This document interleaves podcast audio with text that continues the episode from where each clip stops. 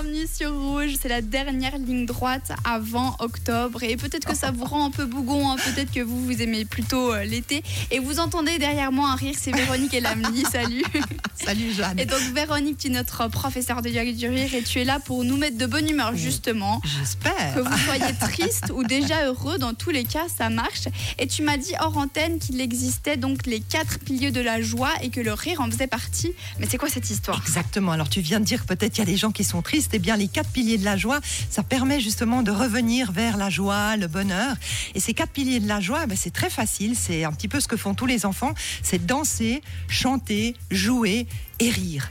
Et si on a envie de se remettre, en, en fait, quand on, on active ces, ces quatre opérations, eh bien, on change notre chimie interne qui nous branche sur le bonheur et sur la joie de vivre.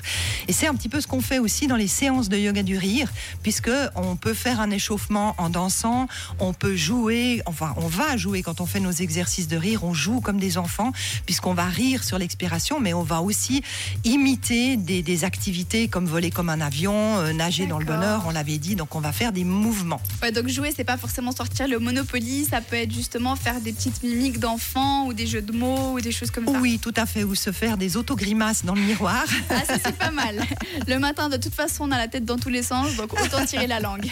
Et donc c'est quelque chose qui est préconisé de faire tous les jours ou une fois par semaine? Oui, ça serait bien de le faire tous les jours. Je vous propose de chanter des petites chansons euh, quand vous êtes en ligne sur Rouge FM, là, quand vous écoutez Rouge.